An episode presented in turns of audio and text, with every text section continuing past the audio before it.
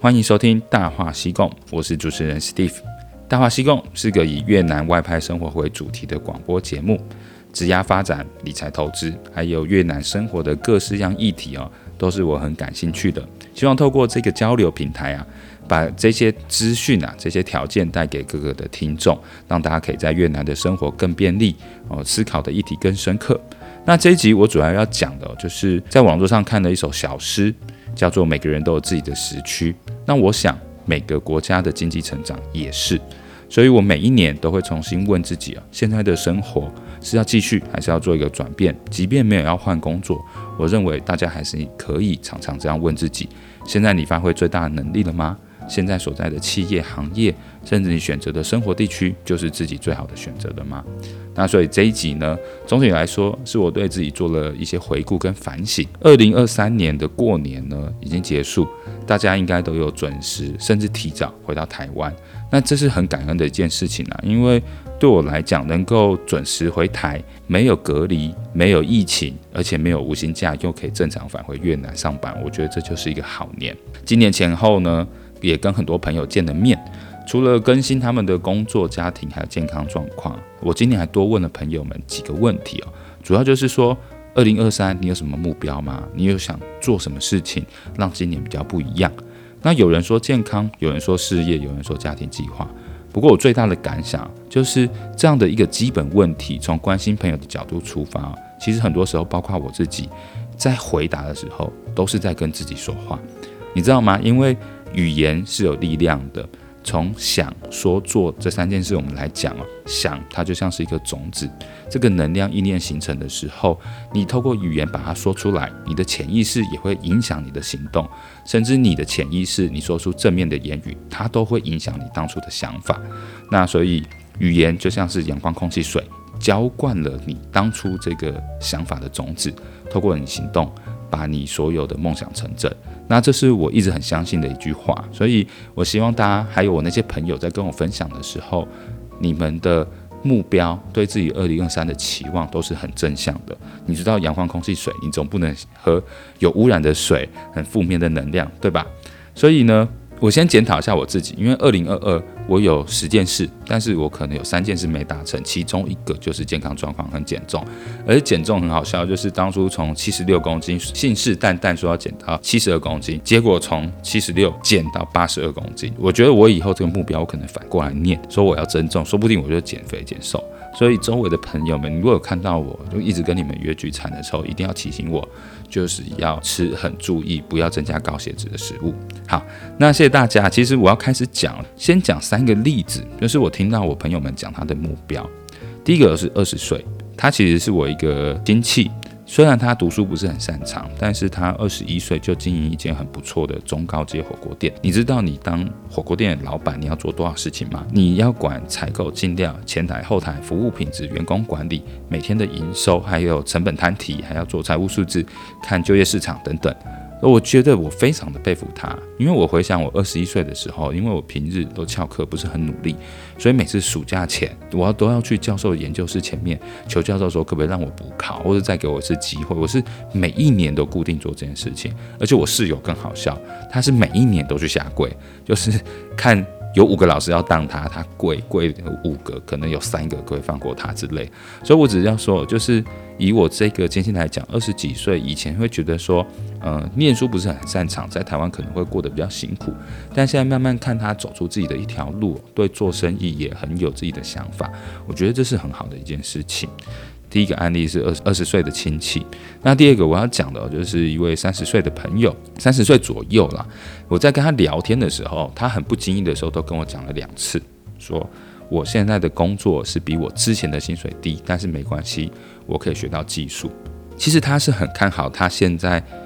呃，我蹲低一点。以后跳高一点的这个曲线救国的这个做法，其实他就是认为先前的工作其实很稳定，发展福利可能也都 OK，但是成长少，学习慢，所以他宁愿去另外一个比较困难的工作哦，甚至这个工作薪资给的相对低一点，但是它可以大量累积不同产品线的技术，而且把这个技术从呃中国台湾和越南中间变成集合的一个精华，甚至学习管理经验。那他其实看的是说，十年之后，如果整个劳动力以劳动力密集的产业要慢慢迁移到更便宜的国家。技术为主的人就可以留在越南。其实我觉得他这个思路是很好的，因为就是他不只想眼前的事，他想了十年。所以假设你已经预估到十年后你看到的那光景，你再回推你现在该做怎样的选择，我觉得是很好的。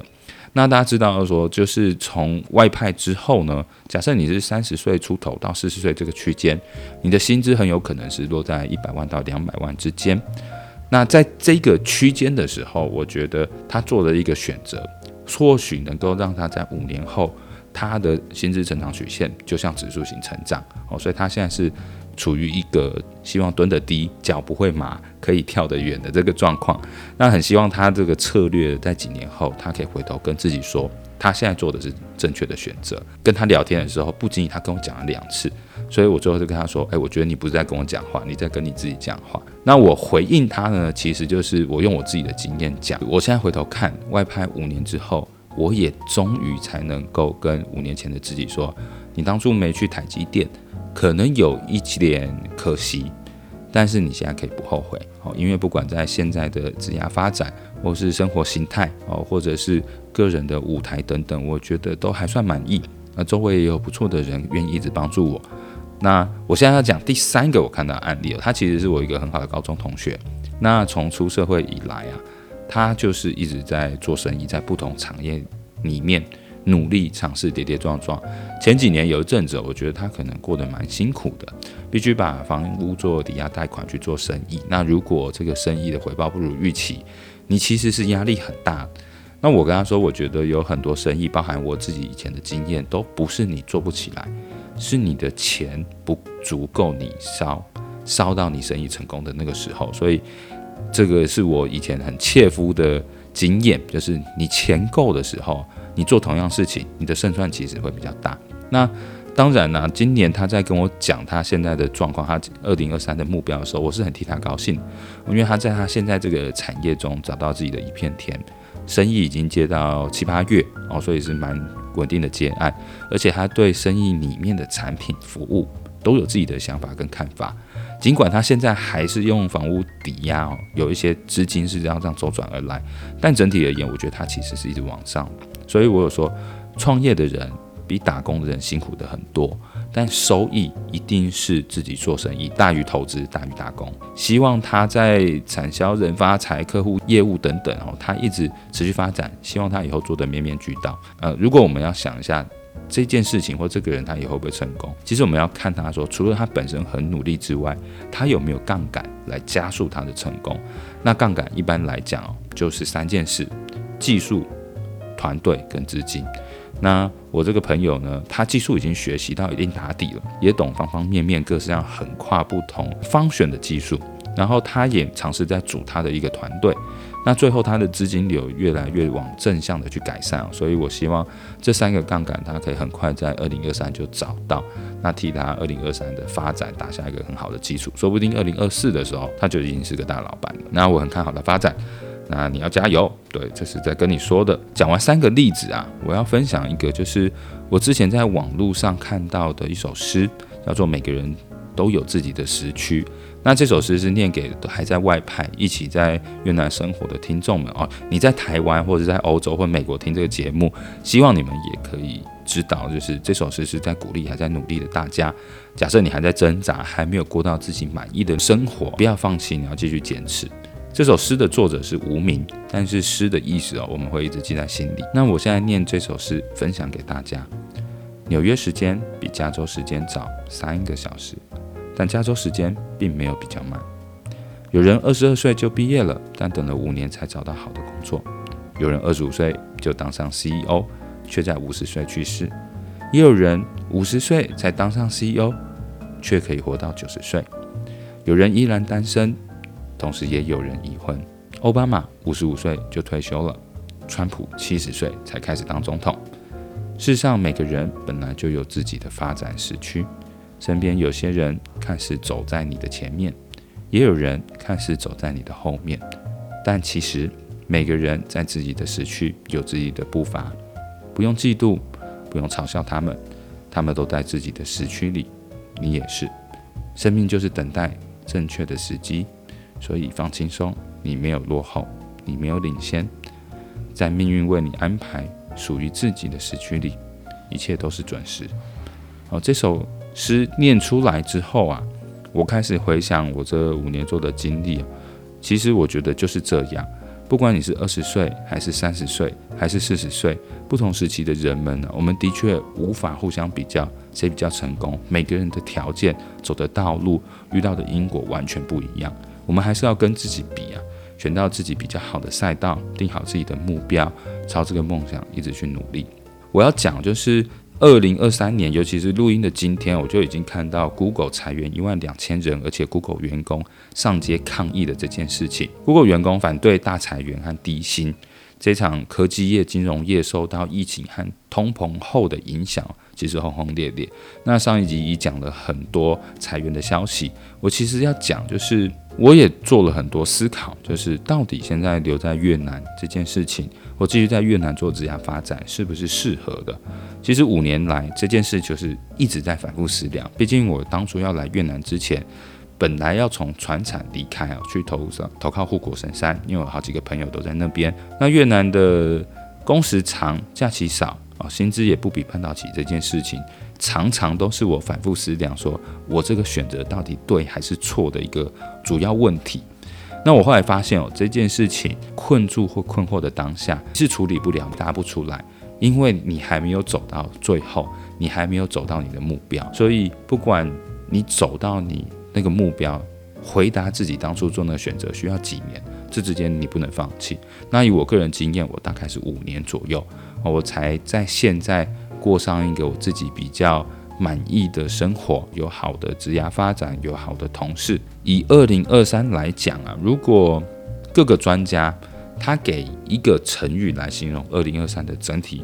景气啊，或是职业发展的状况，我觉得描述最好的应该是刘润老师，他讲的四个字叫做“乍暖还寒”，就是会觉得天气总有一天会回温，但我们现在就觉得还是很冷。因为你看到周围带无薪假，或者是很多之前的薪资的新闻一直出来的时候，你其实是不敢放松的，你还是很紧张的。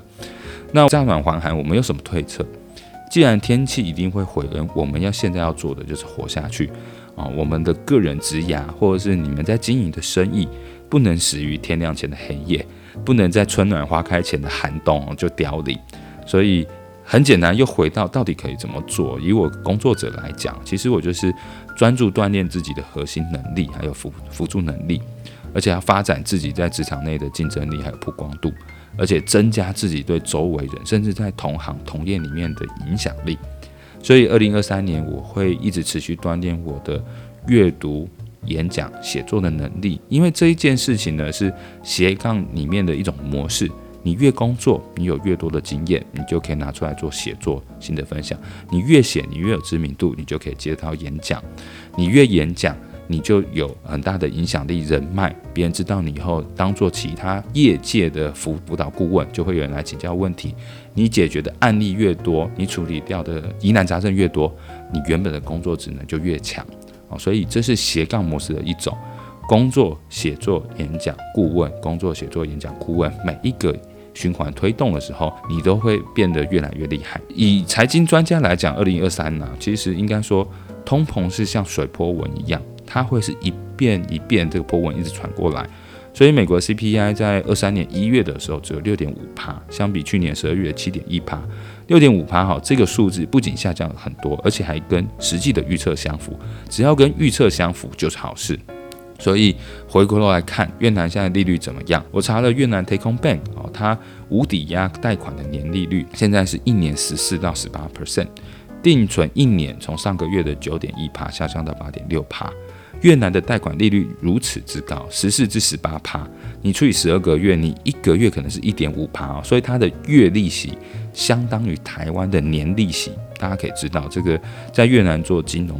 的这个现在贷款啊，或者是金融现金这个流动率，其实很困难的。大家可以知道，就是现在在越南金融控管的利率高是多么可怕。所以二零二二第四季的越南房地产相关的企业破产和解散的增长了四十 percent，大概有两千多家解散破产，而且我相信实际数字一定更高。但是在这一波很多人撑不下去的时候，就像我们前面讲，如果是乍暖还寒时，最重要现在就是能够活下去。好，那同时呢，越南又可以看到。因为全球化已死的状况，外资不断涌入，外国人一直进来布局，所以一般来讲，美国那边是怎么判断你何时要入局不产资产的？就是在通膨回稳、利率开始下降、开始出现一系列的经济刺激政策的时候，那个时候应该是资产最便宜的时候。所以越南在这一段轮回里面呢，会不会因为美国的经济刺激重新开始，过了一季或两季之后？越南的制造业重新复苏，那大家工作又开始变忙变加班，我们要持续观察。但总之来讲，我前面有分享了个人职涯，你现在必须要处理几个能力是亘古不变的，你就是在影响力、竞争力，还有你的核心能力等等，一直持续加强。但是同时我们要知道，就是以收益收入来讲，一定是生意大于投资，再大于薪资。它的风险同时也是这样，所以我们一边努力工作的同时，我也会提醒自己很认真去看，我们都在越南这个地方了，有什么投资机会是真的可以做的哦。但是投资有赚有赔，大家一定要审慎评估一些风险。因为我最近看到有两个新闻，都是因为投资失利而自杀的状况，所以不希望大家遇到这个情形。那这集讲的比较短啊，其实只是我的心得回顾，还是要希望大家知道，就是。每个人都有自己的时区，而且你在自己的步伐中持续的努力，你一定可以过上你想要的理想日子。我大言不惭的是说，我现在觉得我的生活状况不错，给我自己大概有八十分到八十五分。那希望之后能够更扎根一些在越南这块土地，包含语言啊、交通、生活文化等等，持续努力，让自己能够过上自己想到的日子。那这一集的碎碎念分享啊。就分享给大家，希望大家你们对大话西贡还有在越南有什么样的议题想了解，生活、教育、交通、购物、网站分享资讯等等，尽量留言到我的 IG 还有 Facebook 跟我互动。谢谢大家，谢谢收听，拜拜。